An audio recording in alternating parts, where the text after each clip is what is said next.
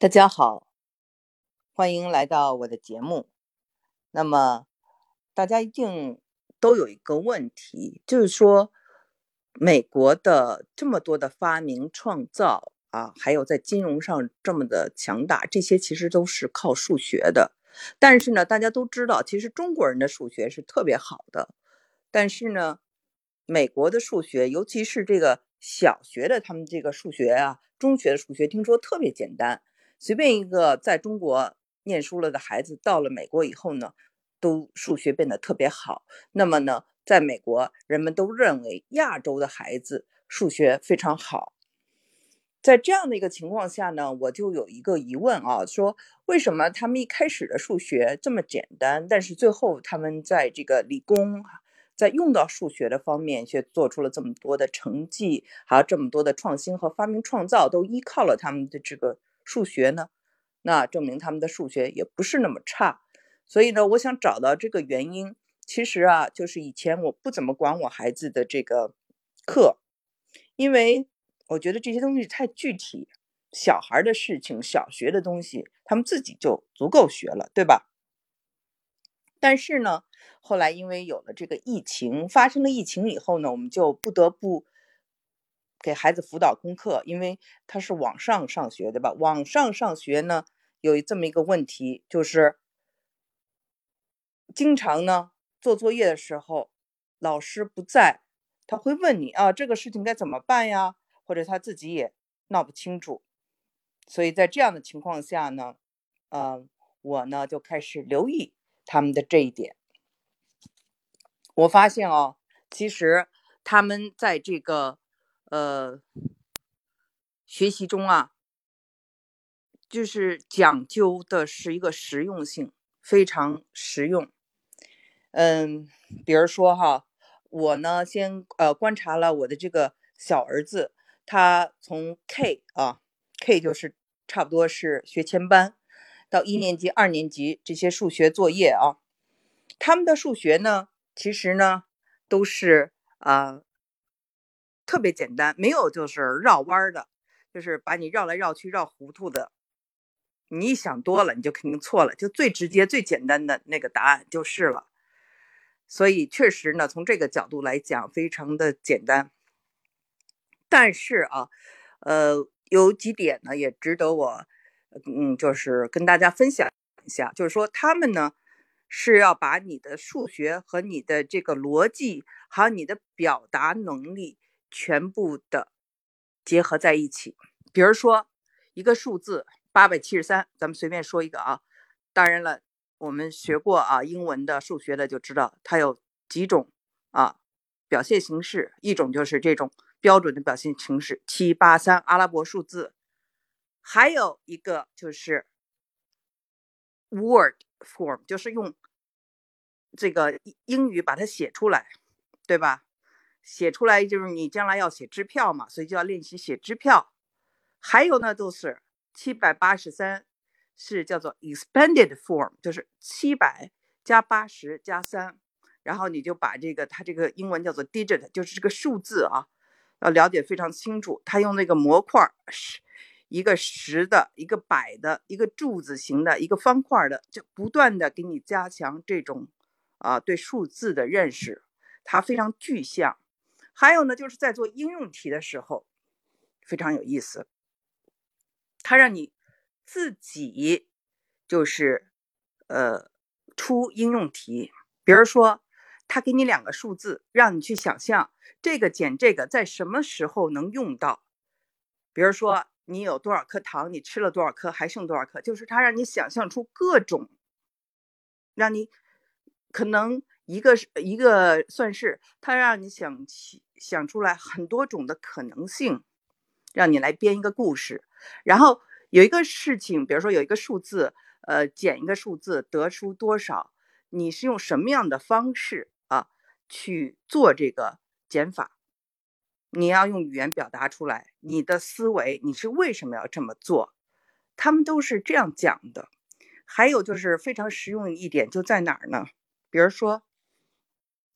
他们学尺寸的时候，就是让你到家里去用所有的尺子去量，测量各式各样的事情。然后呢，他做这个呃作业呢，他是这样，一边呢他就是写，比如说你的一双鞋，然后这边就写，比如说一个硬币，然后呢就写一个你猜出来它大概是多长，比如说多少英寸，然后呢你就写一个你先猜的这个数字，不怕错，然后后边再写一个你。量出来的它实际的数字，就是这两个数字之间有一个差距，所以这个呢，它就是不断的让你去练习，就让你掌握一个，比如说这个东西大概是多长，你就对这个长度有了非常这个具象的认识。比如说你的杯子有多长，你的这个书桌有多长，你的凳子有多高，他做很多这样的题，然后呢？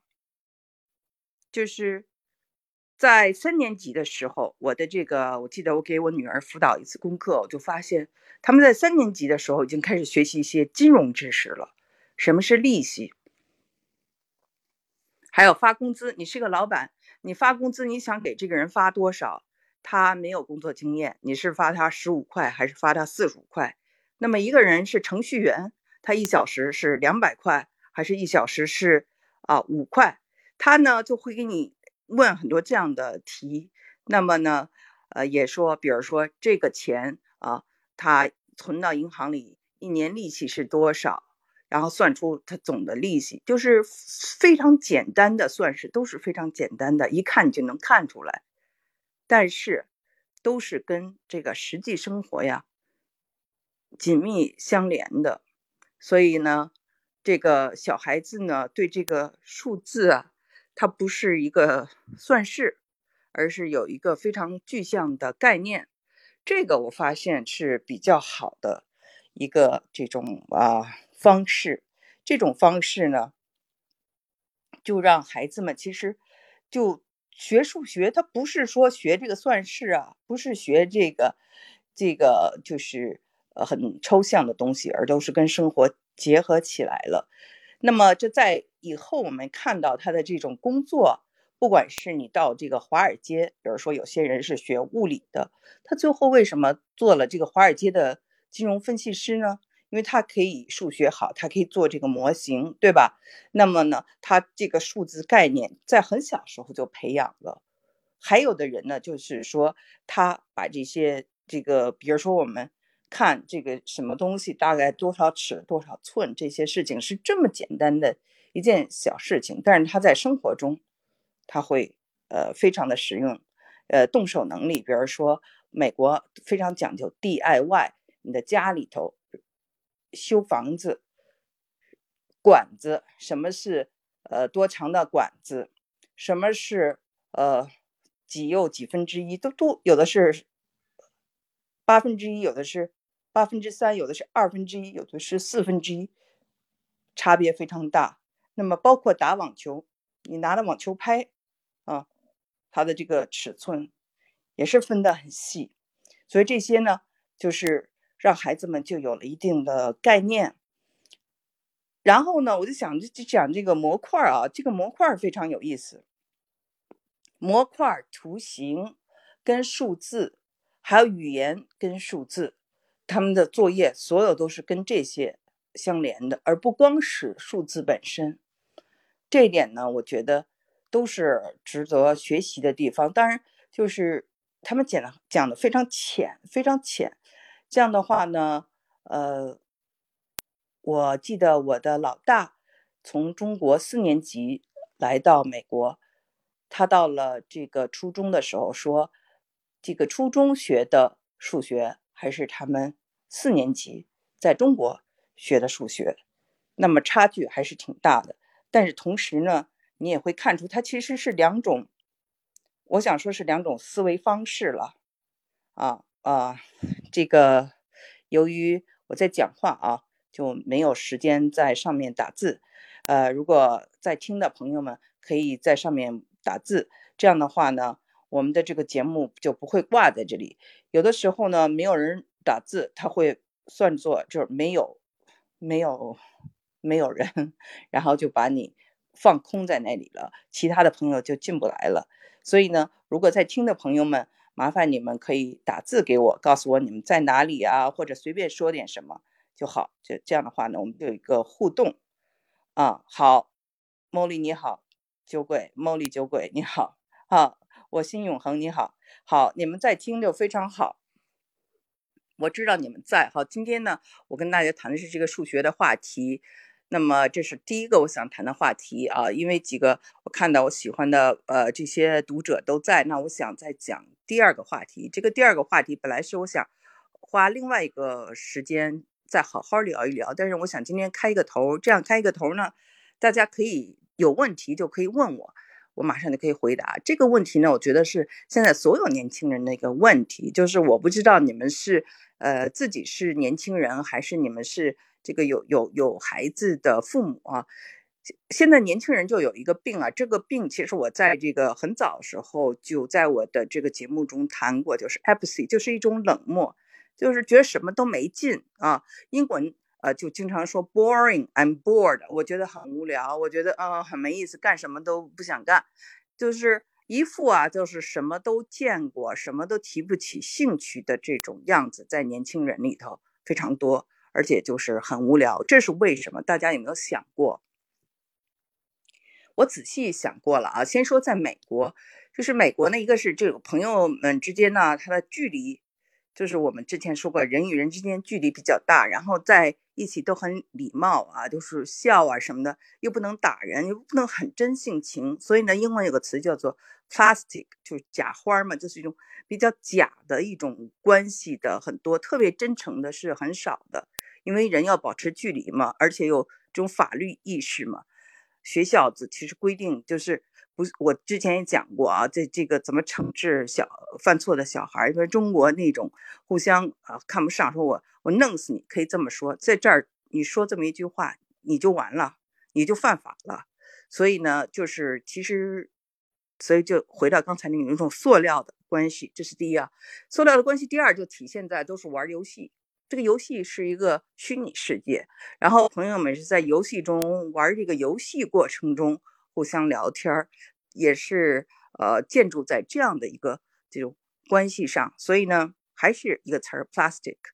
第三个呢就是啊，大家现在生活呢环境和这个物质基础都不错，所以呢得到什么呢就不是特别的难。很少有小孩就说：“我特别想得到一个东西哦，我梦想想得到一个东西，我就得不到，我就眼巴巴的，我就可怜的把手塞在这个嘴里头，这样没有这种贪婪的或者这种渴望的、热望的这种样子。他们得到东西相对来说比较容易，而且因为各种信息，让他们对这个世界了解的其实蛮多的。”所以在这样一个情况下呢，孩子们就是他的沸点就高了啊，沸点就高了以后呢，他呢信息量又大，信息量大有个什么特点呢？他就很很不怎么能够专注，就不像我们哈说这个上山修行，就一件事情干，一直就干这件。枯燥的事情干好久，或者说你要专注的去干这件事情，他没有，他是一会儿干这个，一会儿干那个。其实从这个平衡的角度来讲，也还挺好的，就是人的生活应该也平衡。但是呢，因为现在信息量太大，他干点这个，干点那个呢，他哪一个都不能专注。现在呢，他们的这种就是碎片化，我们大人都不能专注。那么大人不能专注，我们小的时候起码。还是比较专注的吧，因为我们小的时候还没有这么多的这种英文叫做 temptations，就是诱惑哈，没有这么多诱惑。但是现在不行了，现在他们接受的信息太多，所以呢，专注就变得特别的难。而且呢，在这个美国，专注更难，因为它太自由了。我在一期节目就讲过，说自由是一把双刃剑。很多人就说，哎，这期节目听了以后特别有感受。为什么？你不会用自由，你就在浪费生命，浪费自己，就瞎耽误功夫了。咱用句这个，呃，这个中国的这种土语，瞎耽误功夫，真的。呃，所以呢，这个又是这个不能够专注，又是中这些得到东西太容易，又是啊，大家的这个交往都是比较浅的，比较浅尝即止的，所以呢，孩子们就很容易觉得无聊。那么这种无聊呢，再往下引申出来，就是到了这个一定的岁数，很多人都得忧郁症，因为有一个有一本书叫做《生命中不能承受之轻》，我们都知道，不能承受的反而是轻，因为轻是什么意思？就轻你没有坐标了呀，你就像你在一个大海中航行。哇，广阔的大海多么的自由，多么的美好，蓝天白云，看不到边，也没有方向，也不知道去哪儿。行，你的船上有足够吃的，但是你真的就在这大海里这么久的待着，看到的全是一样的景色，然后你的这种自由，一会儿到这儿，一会儿到那儿，你也不知道去哪儿，一切都是未知。其实这是很折磨人的。真的是可以让人发疯的那种感觉，所以呢，我就说，这个无聊其实是一个孩子们常常觉得无聊，这个是一个我们要注意的。他是生命啊，缺乏那种深沉的感受，还有他的生命缺乏那种积极的体验的时候。发出来的一种呼救，所以如果你的孩子老觉得无聊，一定要留意了。那么现在看到有很多人跟我在上面啊打招呼了，我跟你们也问好啊。这个我心永恒说，能坚持做一件事，做好一件事不容易，是的。但是我们刚才说的就是这种。感觉无聊，他会做什么都提不起精神，他的这种热情没有办法激发出来，就是对生命的这种热情、这种渴望。你不要看哈，当时以前哈，我就我我读过的一些书，包括就是我这一代人，我们都没有怎么受过苦。我读过那种就是上山下乡的人，我认识的一位就是美国的这个华裔女作家叫闵安琪，她上山下乡，然后她看到了这个。这个马蒂斯的画儿，他的那种热情，还有她在那个就是呃农场啊，她喜欢上一个人的那种激情哦，那种伴随着压抑，伴随他的那种热情，我是真的能感受到他这种极致的生命体验。所以呢，我觉得我们这一代人呢，还有过写书信，还有过等待。还有过写情书，还有个男生不追女生不敢说，就他还是一个比较慢节奏的人呢的这个情感呢还是慢慢来的。这样的话呢，你还能感受到很多很深沉的东西。但是我们现在的社会呢就加快了啊，加快了速度。然后我今天在《纽约时报》上看了一篇文章，说也跟这个就是塑料啊，大量的塑料、大量的废物啊，就是呃天。嗯，就是填埋物啊，在地球中，这样会也影响人们的这个精子的质量，让这个人呢就变，就是他有些这个特征啊就改变了。那么这种改变呢，也跟这个我们所生长的环境也有关系。所以呢，很多人的这个，你看啊，这个我我们我记得，就是我每次我们这个。七月四号要放花，我都特别的有兴趣的去看花。我们家孩子说：“妈妈，你没见过放花吗？你在中国还看的还少吗？而且你每年都看放花，你怎么还有那么有兴趣？”他们都没有什么兴趣。还有前不久我们这儿下雪，我的小孩还是很有兴趣的。但是我有一个朋友就跟我抱怨说，他们家小孩就两分钟热度，因为在这个德州要看到下雪是很难的哦。他们看了一下，就觉得哇。雪哦，一一好几年都见没见过一次，那么突然间就没有了，啊，这兴趣马上就没了。过了两分钟，两分钟热度。后来呢，他说，就是我们这儿大家可能也都听说了啊，就是由于美国的这个德州这种小政府所造成的这种，英文叫做 deregulation，就是希望政府不要去管他们，不要去约束他们，逃避联邦政府的这种管控，他就德州就自己建了一个电网，那么这个电网就爆了啊，就是大面积的停电，四百多万人生活在寒冷中。那就在那个寒冷的那天晚上，我这个朋友他们家断电了，断电了以后呢，这个特别冷，然后呢又没有网，什么都没有。小孩子们就守着火炉，跟他妈妈，然后听着那个火炉啊，就是那个木头被燃烧的声音，非常的安静。外面也没有车了嘛，因为路上都是雪嘛，所以没有办法开车，就非常的安静。他们就手坐在一起。那个时候，哎，他们家小孩反而有感觉了。平时什么都有的时候，有吃有喝，有有电啊，暖和的时候，他反而就是。对什么都不稀奇，但是在那个晚上，他们反而就是回到一种物质非常贫乏，然后又非常难过，这这个不知道如何过下去的时候，孩子们反而就觉得哦，有一种很很奇特的体验啊，所以呢，我就是说，现在呢，就是我们要培养这个小孩子，最怕的，最怕的就是一种情感上的冷漠。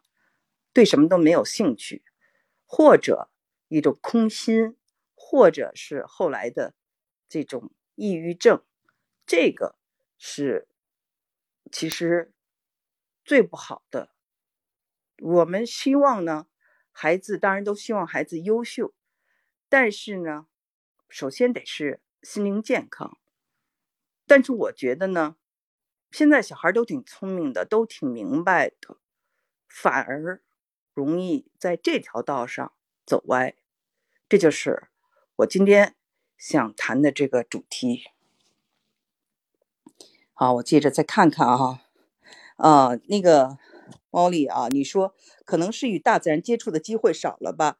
呃，怎么说呢？我觉得呃有有关关系，呃有非常有关系。不过呢，在美国，孩子们跟大自然接触的这个机会呢，还是挺多的。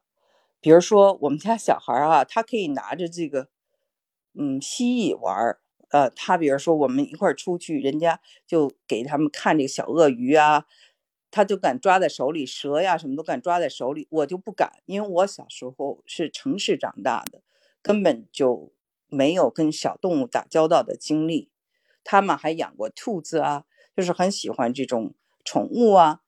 嗯，所以呢，那个每家都有院子。我有的朋友家里 院子里还养鸡呀，就是真跟这个农场一样了。呃，养鸡、养鸭、养养孔雀，还有各式各样的植物。所以呢，那个我觉得这个会有帮助啊，让他们跟呃亲近大自然，呃，这个会给他们很多帮助。但是我就是觉得，可能是这种生活的这种中产阶级吧。中产阶级，他就是一切都太习惯了，以后就像空气一样，他他只有失去的时候，他才发现哦，这个东西是很珍贵的，比如电是很珍贵的，温暖是很珍贵的，啊，安静是很珍贵的。他可能呃得到东西太容易了。现在的社会，你看啊，我们这这些小孩，不管是在中国还是在美国，在中国多少啊，这个家长。啊，他们的姥姥、姥爷、爷爷奶奶，所有的人啊，七大姑八大姨都特别关注孩子们。孩子们真的是不缺乏爱，但是在不缺按理说不缺乏爱的时候，他们应该有爱的能力。但是反而为什么会觉得无聊？为什么会觉得冷漠？就是这种缺乏激情呢？就是我觉得很大的一点，没有匮乏，没有这个，没有比较。也没有这种，就是换一个环境，所以呢，就是这种这种物质啊，丰富到了一定程度上，人和人之间啊，就是保持有一段的距离了。因为你啊，有游戏，你有其他，你有其他的世界，你可以进入到其他的世界里头，它是一个虚拟的世界，你不一定非要跟人打交道。所以呢。他们呢，这个英文叫 addiction，就是你也有一种可以上瘾，可以在其他地方，人为什么会上瘾？是因为他要找到一个这种逃避的方式。他都找到了这种逃避的方式以后呢，他就不需要跟人很深呃很深的打交道，跟人浅浅的打交道，然后这种这种没有匮乏，这所有的东西都加在一起，他的激情或者他的热情就很难被激发出来，他们就会觉得无聊。我不知道大家有没有看啊？就是前不久一个心理学家就说。他是国内的，就是说这个他的这个病人呢，很多都是学生，而且很多都是名牌大学毕业的学生。那么他说他们得的就是这个空心病，就觉得哎，生生活的意义是什么？就觉得一切都无聊，什么都没意思。啊，我辛永恒说，呃，现在节奏快了，孩子得到母亲的爱少了。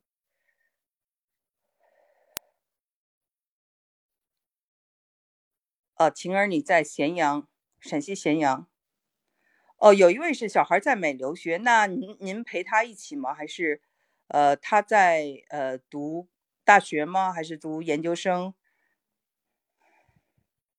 啊，有湖南湘潭的，还有福建的。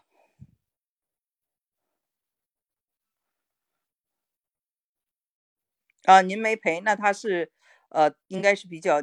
呃，就是读研究生了吧，还是怎样？就是有有一定的这个，哦，他大一过去的，那现在上大几了？女生啊，女生这个，呃，一个人在美国留学吗？是在美国吗？还是在哪一个国家？那还是真的挺勇敢的。呃，对，现在读这个纽约，对纽约这个也受到了风暴的这个七年了。哦，那就是大学完了以后又读研究生，以后的计划是什么呢？我就想跟大家聊一聊。前不久就是有朋友们就讨论说，这个孩子们毕了业是想留在美国的多，还是想回国的多？我不知道。大家是呃怎么看这个事儿的？反正我认识的这个孩子们哦，只要是北上广深的，一般好像都回国的比较多。就是现在呢，就是留愿意留在美国的，呢可能也跟专业有关系，但不是很多人想呃留在美国了。尤其是这个美国的这些年的它的。这种负面的信息非常的多，所以呢，更加大了。大家就是觉得，哦，我在待这儿干嘛呢？我回国也挺好的。所以我看到是有这么一个潮流，不知道大家说的是不是这样的？哦，您您的那个女儿是学音乐的，学钢琴专业。嗯，Molly，你是在哪一个城市？Molly？你身边的都回来了，我也发现，就是说，可能是生活条件比较好的。这些大都市的一般都选择回国，那么就是呃，啊，成都是的，成都呃，现在生活呢，嗯，很不错。哥大啊，哥大学的是音乐教育，呃，学钢琴，嗯，很好。呃，钢琴我觉得应该是在哪里啊，发展都会很好的，啊。他，你希望他是在这个美国，呃，教书是吗？教教音乐是吧？嗯。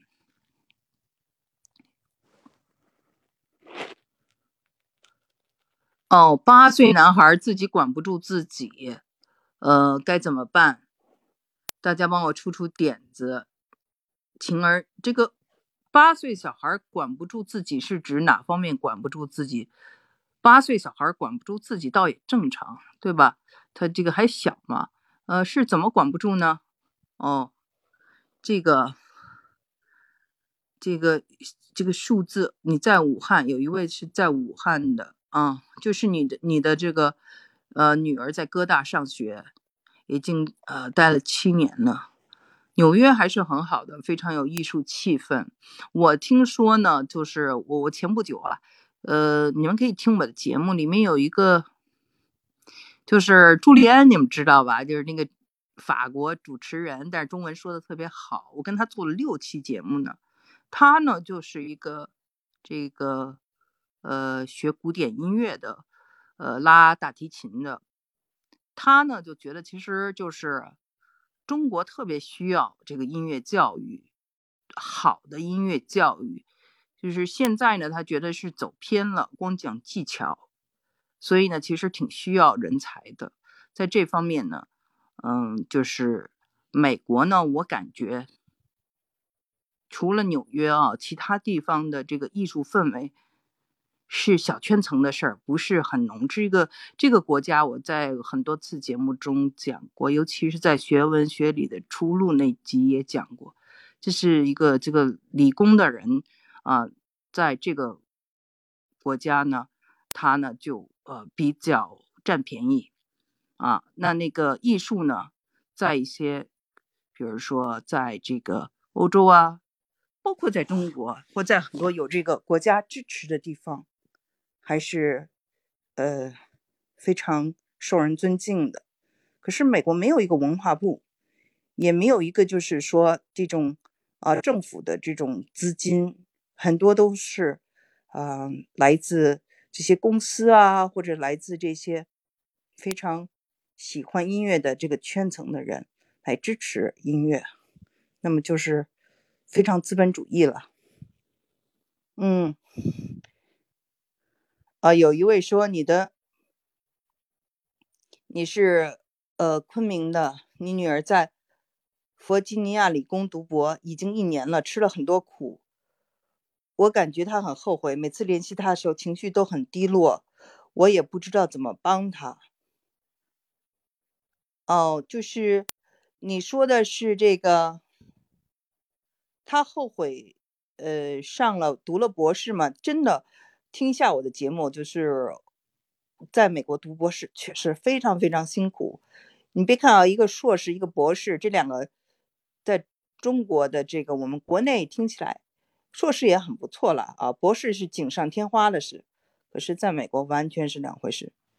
硕士只要一年就读完，博士那就是熬年头，真的，而且特别难读。但是呢，一般想读博士的人呢，都是想当教授的，不是吗？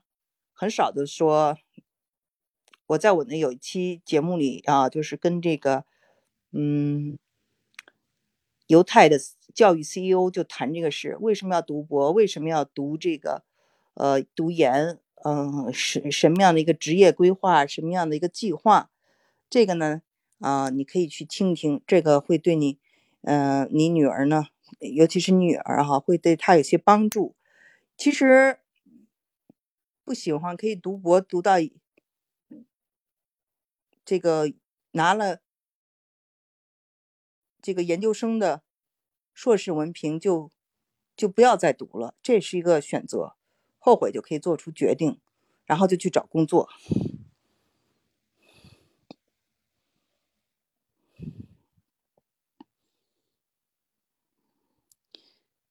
呃，我的意思是啊，你呃，这个我心永恒说你家的孩子是这个孩子特别依赖父母，生活节奏快了，父母都很忙，不能给孩子。快乐，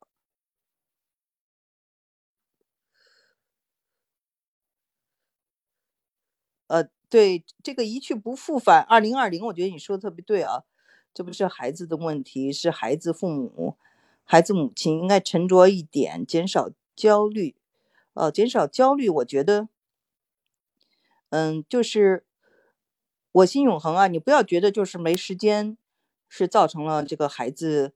跟你嗯，好一一些问题，我跟我先生花很大的时间陪我们的孩子，我们觉得陪伴特别特别的重要，就像我付出了巨大的牺牲啊，就就是陪伴他们，成为我人生一个最重要的，我觉得最重要的一个工作之后，我其实有时候反而觉得距离产生美，如果我跟他们保持距离，如果我还是我以前的。职场上的一个女强人的那个形象，他们也许会更珍惜我，他们也许会更尊重我。其实我有我跟你是相反的，就是，但是我当然就是不后悔，因为我喜欢陪伴他们，喜欢看他们成长，但是有时候也就觉得不想做一个孩奴啊，就是孩子的奴隶，所以呢，就是我觉得不一定都是陪伴，要有质量的陪伴，有时候陪伴太多。反而就是得到的太容易，以后他可以不尊重你，这是这是有可能的。嗯，但是我就觉得一去不复返，他说的特别对，应该是减少焦虑的。真的就是我呀，嗯，仔细发现啊，我我就是就发现有的母亲呢，她的这个格局，我说的格局呢，就是我不知道你们有没有遇到哈，就是这个。再好的条件，如果或者说是这个母亲，她，因为我们为什么老强调母亲？因为父亲陪伴时间啊，咱们在国内有一说一，确实是比较少，而且对这个男人的这种期望值，是你能在外面闯下一片天地，提供一个比较好的环境。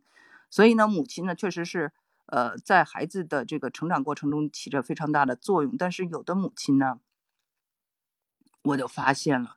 就有点爱占小便宜，这事儿吧，我觉得是给孩子特别大的一个吃吃亏。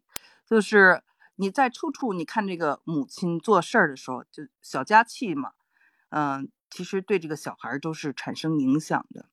嗯，焦虑当然就不用说了，焦虑我们在很多节目中都说了，这个呃，好像女性就是特别容易的焦虑紧张。我前不久就看了这个。呃，可能是几年前那个电视剧嘛，就叫《少年派》。我们看到这个闫妮啊，她演的那个角色，还有其他的什么那个那个状元的妈妈，所有的妈妈只要是妈妈都特别紧张，就不会发生的。可能一万件事儿有一有一件事儿，比如说出一次车祸，或者骑自行车会出一次车祸。哎，这个妈就不让孩子骑自行车，其实只有两公里的路啊，三公里的路还是一公里的路，我忘了，就很近。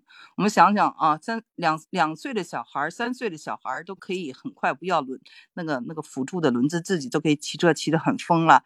然后呢，你都大学要上大学了，就是这种担忧呢，就是点又那么近啊，确实是有一点过了。所以这种焦虑呢，我觉得是。嗯，比较普通了。那这种普通呢，我也分析过是为什么。就是有时候我们明白我们没有必要焦虑，我们还很焦虑。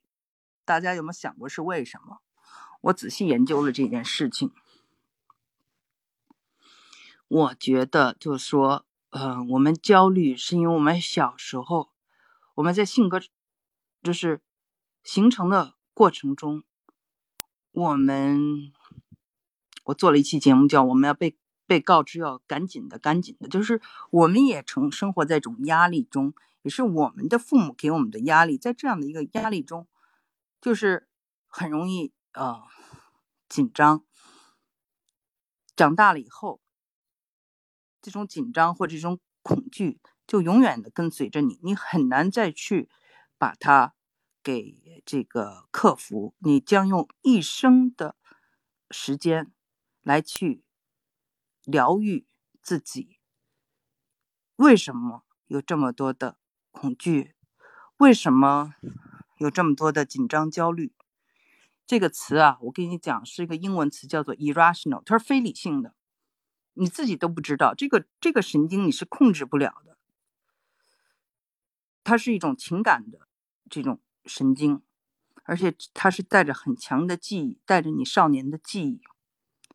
所以呢，这个母亲本身作为女性，她就是容易紧张、容易焦虑。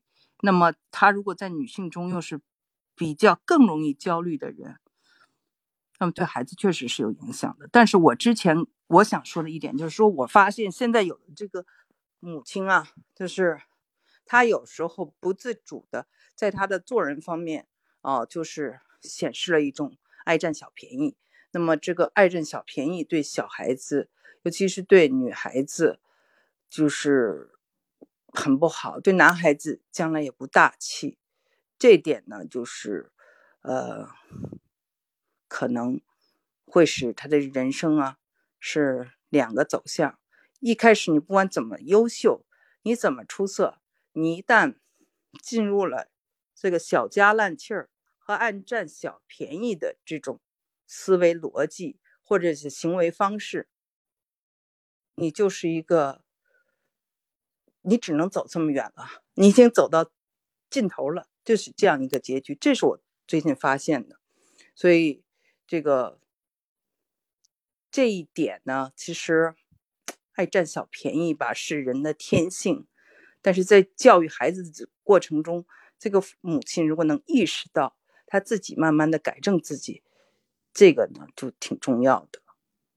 这个我就不想就是展开啊，因为我知道太多的例子，展开了一个一个的举例，大家能够想象出来。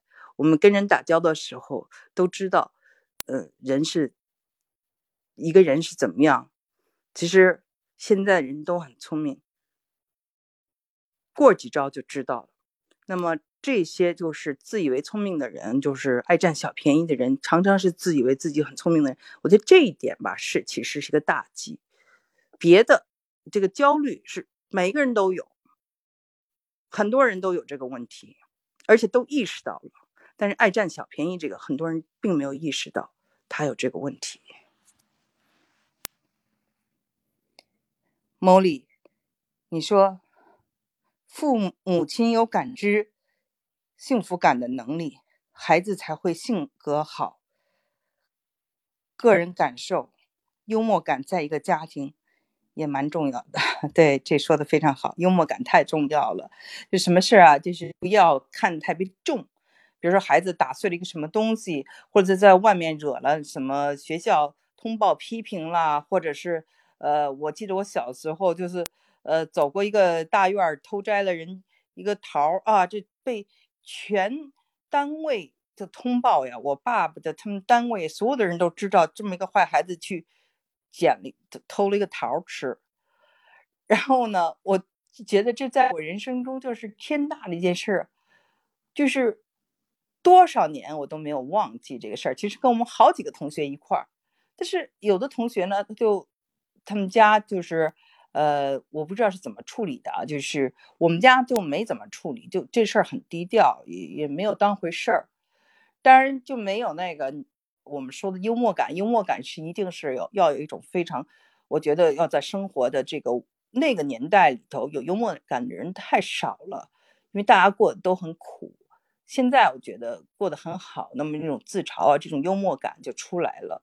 但是我觉得。现在想想什么屁事儿，我们家孩子要干这么件事儿，我们就不会怎么样，会说他，但是不会有那么一个全全单位去去，而且我们不觉得这是偷，因为是路边上的，对吧？路边上小孩子就玩嘛，那就大家都摘下来，没没人管，也不知道是不能摘的。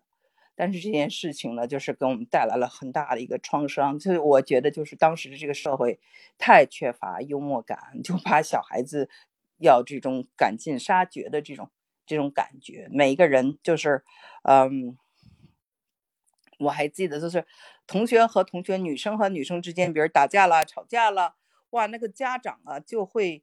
呃，找到你家里头，指着鼻子骂你说：“哦，你是慈禧太后啊？你怎么怎么怎么样？”就上纲上线。我现在已经没有，我相信没有这样的家长，因为这个社会进步了，大家的生活也变得更好了。但是在我们那个时候，这这些事情我都见过，所以我想在这样的一种环境下长大，我们肯定有很多的这种伤口啊，我们很多需要疗愈。所以就是，呃，这个幽默感一定是，嗯。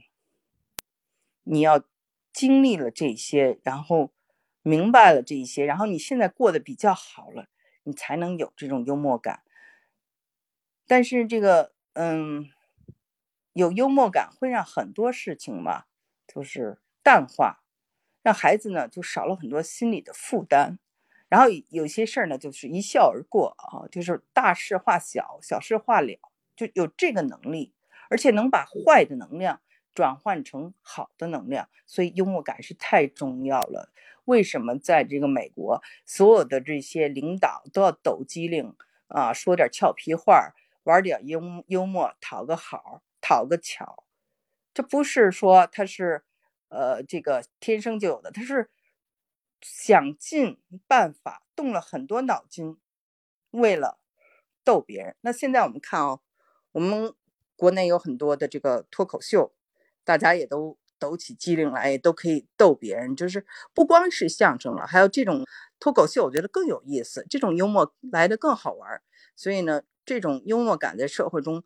多一点，而不是光是那种很低俗的啊，那种呃说别人呃就是嫌弃别人啊，说什么像以前的节目里说什么嘲笑什么呃河南人呐，嘲笑残疾人，不是那种了，已经是一种很自嘲的幽默了。我觉得这社会确实是进步了，进步了很多。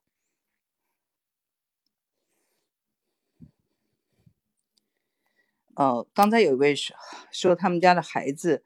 呃，这个晴儿，就是说，嗯，孩子自己说的做不到，我觉得很，我也觉得很正常，但他妈妈就比较抓狂。哦，您是他父亲是吗？还是还是什么？嗯，那个。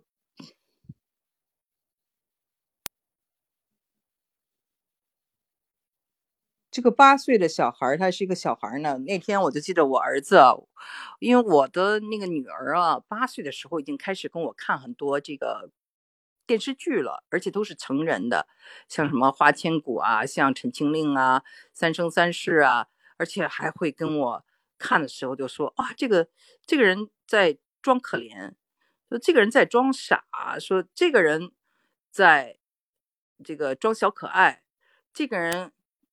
他都分析的很清很清楚啊，而且他还说：“哎呀，因为他在美国看嘛，他说我觉得没有人跟我讨论这些，因为在这边的这个孩子们，就是美中国的小孩都不看这些，然后美国的孩子们呢。”嗯，更对中国文化不太了解，最后他就想出一办法，请他的这些美国朋友们看，因为在 YouTube 上呢，他们可以有那个字幕出现的英文字幕，然后让他们去看，然后告诉他他的感想。所以我觉得他还挺聪明的。但是到了我的这个八岁的儿子，他就老玩一些卡通啊，这些奥特曼呀，他从一九六六年的奥特曼到现在奥特曼给你数啊，就是都。叫什么名？叫什么？叫什么名？啊，都说的特别准。然后这所有的这些卡通啊，不管是英国的，像托马斯小火车呀，还是这个美国的，还是日本的，呃，还有这种漫威啊，他就是老是看这些。后来我说呀，我觉得你怎么看？这都是小孩的，跟妈妈没话可说。后来我的那个儿子说：“妈妈，我就是小孩啊，你不要忘了，我就是小孩，我只有八岁。”我喜欢的就是我这个年龄喜欢的东西，哎，他这么一说就提醒我了，所以我们一定要记住，八岁就是八岁小孩子的样子，我们不要以成人我们的这个角度或我们的这个嗯要求来去要求他啊，就是什么年龄干什么事儿，这个呢，我觉得是特别重要的。什么年龄呢？他。有的一些性格特征或者他有些特点，可能是自然的，没必要放在心上。反而就是我在节目中啊，曾经跟大家讲过，美国就很很怕小大人儿，很怕这个这个成熟过早，将来会出现心理问题，这个是特别担心的。晚熟他们不怕。哦哦，就是你是孩子的奶奶是吧？哦，那你是孩孩子的奶奶，你比他母亲还要先进，那是因为你见过的比他多，他可能就是第一次当母亲，经验不太足啊，而且呢，可能只有这么一个孩子，呃，关注度也太多，你跟他就是讲讲，用你的智慧跟他讲一讲，嗯，这个。这个奶奶应该是嗯，比这个妈妈更淡定一些。其实有的时候应该是妈妈，就现在年轻人很多是非常的淡定的，反而是他们的这个呃这个老一辈呢，就是呃更加的急躁。就像你家的这个情况下呢，其实嗯，那你就是可能是要做一个嗯，怎么说呃呃拿主意的吧，就是做主的人，总有一个要听谁的。这个世界你听谁的，对吧？呃，听那个总要是听那个聪明的人。我觉得我不断的成长，就是因为我老能跟聪明的人、比我聪明的人打交道，跟他们学习。嗯，他但是呢，就是说这个这个妈妈啊，会不会听你的话？这个确实咱也不知道。就是有的时候呢，就是越亲近的人，他越不愿意听。嗯，所以呢，这个就是。请你用自己的智慧啊，跟他，嗯，怎么旁敲侧击啊，或怎么就是一种沟通方式来沟通了啊。但是肯定是在这个育儿方面啊，从您的谈话中可以听出来啊，您一定是比他的母亲呃更加智慧一些。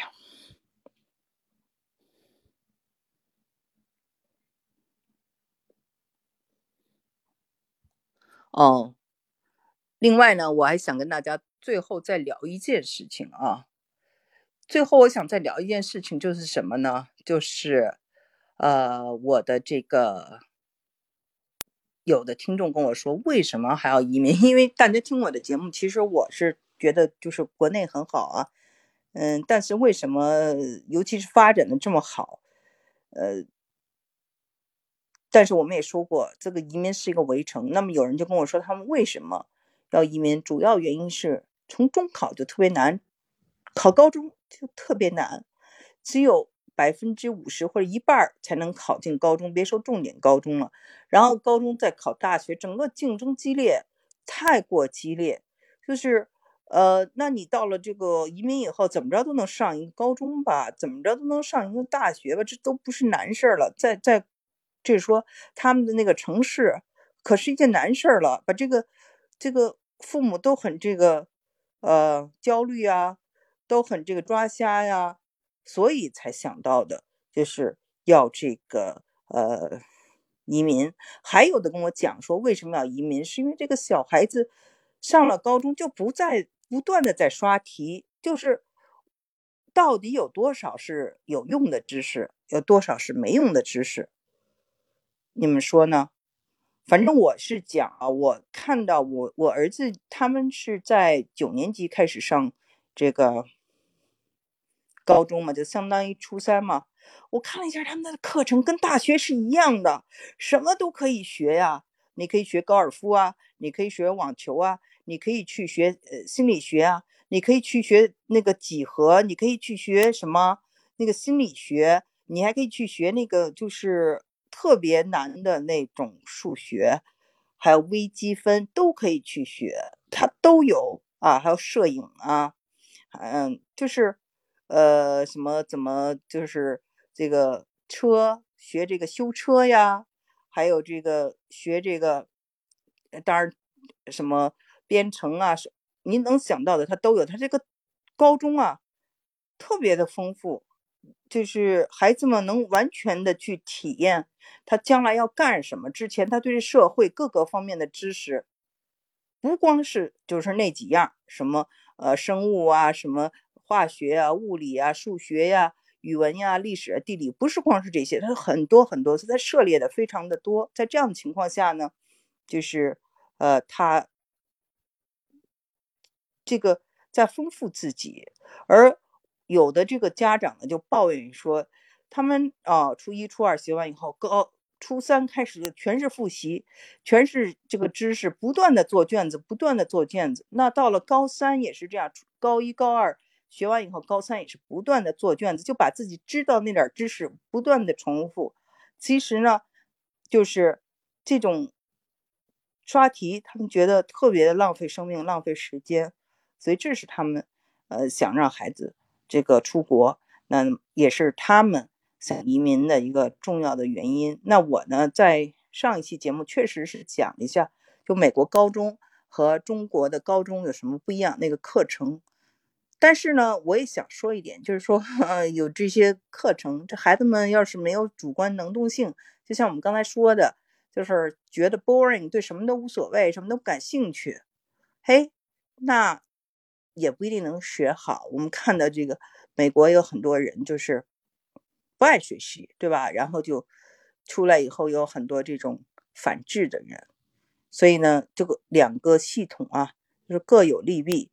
但是呢，一般咱们的呃中国的培养的孩子都是挺爱学习的，都挺爱呃都挺上进的，都有好奇心。嗯，那个不喜欢学习的人是比较少的。然后其实啊，就是在这样情况下，他到了国外呢，他的学呢可能也能学在学习中得到一种乐趣，而不是那种痛苦的刷题，浪费生命。那刷题呢，它有个好处，就是说你能够竞争成功，那一切咱说也值了。我就浪费生命了，我就把一个呃这个。呃，周考、月考、季考，我全考到极致了。你要是那么准备了半天，又没又又给刷下来了，又没有得到自己想得到那梦想时候，自己的那时间也都给浪费了。那那时候就觉得是特别亏的。所以呢，我就觉得这个这个，他们就讲了为什么要移民。那我呢，就是听了以后也觉得确实是这个教育啊。爱念书都是好事，只是教育是需要一些改革，学一些更对他们有用的、对社会有帮助的，而不是说学完了以后什么都忘了，都是为了应付考试。那个呢，其实对资源真的是种浪费，我是这么觉得的。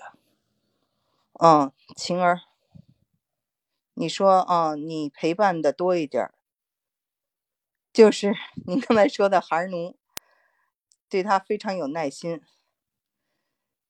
但小孩就会不尊重你，对呀，这小孩贼着呢。小孩就是，哎呀，他呢，你就得跟他斗智斗勇啊。你全是爱，他就知道你最好欺负。呃，欺负的第一欺负就是你，这人性嘛，都捡软柿子捏。所以呢，还是要这个，就是他们说萝什么。萝卜和大棒嘛，就是我们不要有大棒啊，就是恩威啊都要有。如果都是爱，就像你看，我们就是说这个园丁嘛，说园丁也就是这个花光是阳光，光是水不行，还有泥土呢，对吧？所以就是，嗯，光对他们好，我发现有时候没用的，就是他没有对比，他就觉得你该对我好，那。他知道你做你他做什么，你都会原谅他。他都知道，他什么都明白，太聪明了，小孩子。所以我们呢，就是因为就是您说的这种，我我们我和您呢有很多的这共共同点，我们都觉得就是我们太爱孩子，因为那个叫什么叫什么慈母拜儿啊，慈母拜儿，就是说呃还是要有一点的这种威严在里面。呃，至于怎么树立威严，我还没有想好，因为有时候觉得我不知道啊。我是挺佩服那些敢跟孩子发脾气的家长的。我觉得我身体不够好，我心脏受不了。我是发一趟脾气，我觉得我头晕啊，会不会血压高啊？我我受不了。我说那个孩子，你爱怎么样怎么样，我还得保证我的身体要紧，所以我我不会去跟他们发怒啊，或者是发脾气。我说说到。我觉得该说的哦。对了，说这事儿，我就觉得我们不要重复。小孩的记性特别好，你跟他说一遍，他就记住了。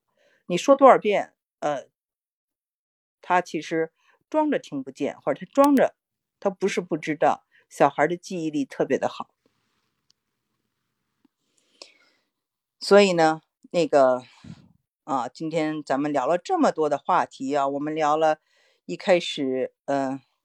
我们现在倒着说，我们聊了这个孩奴，我们聊了这个为什么移民，我们还聊了这个呃是回国好还是这个留在美国好啊？还之前还聊的第一第一个话题应该是讲这个美国的这个数学，他是怎么教数学的啊？嗯，今还有就是讲到一个最大的问题，就是孩子非常的这个无聊，对什么事儿都提不起兴趣，这是个非常。呃，就是要留意的现代社会的这么一个，嗯，不好解决的问题，啊，就像玩游戏上瘾，这些都是跟刚才我们说的经常觉得无聊，这都是很大很大的、很难很难的课题，需要很多的智慧。那呃，一个小时的时间很快就度过了。嗯，今天呢，呃，能够呃跟啊这个有些我比较熟悉的听众，像茉莉啊，对吧？这个还有这个嗯，Lisa 桃啊，这些啊都是嗯。经常能够在这个留言的时候见到的啊，所以很开心啊。这个还有这个，嗯，刚才没说到的掌心、神旅，嗯，彩虹七画、我心永恒啊，还有这个这位这个。这个很漂亮的这个日出的海上日出的这位我啊，就是后面是 Bob Bob 啊，这位啊，还有神女啊，都向你们问声好。还有谁我没有提到？还有最后还有什么问题啊？谢谢你，Lisa，Lisa，我我知道你好像嗯，对，以前也跟我留过言，嗯，都是比较熟悉的几位。呃，我呢就还是这样啊，就是定期的会想到什么就跟大家聊，然后大家在的时候就呃可以这个找到我。如果呢你们就是呃在这个中美漫谈群和中美育儿经的群，你们也加一下，这样的话有什么最新的事情也可以通知你们。就是加这个呃这个人呢叫做 Lucy 啊。你加他的这个微信啊，这个微信我给你看一下，我怎么打字打一下，我呃我不会打字啊，就是就跟你说啊，就是 L U C Y L I 二零一六零五一六二，这是他的微信号。你加了他以后呢，他就可以就是呃把你放到这个群里，放到群里以后呢，啊我会打了。我找到了这个留言，Lucy 李，二零一六零五一六二，你就加他，然后就可以进到这个群里。有什么最新的消息，我们都可以就是呃发给大家，好吗？啊，好，那谢谢我们，嗯。还希望节目的最后啊，大家有什么这个想谈论的话题，或者是呃这次这个直播没有提到的一些事情，都给我留言啊。好，再见。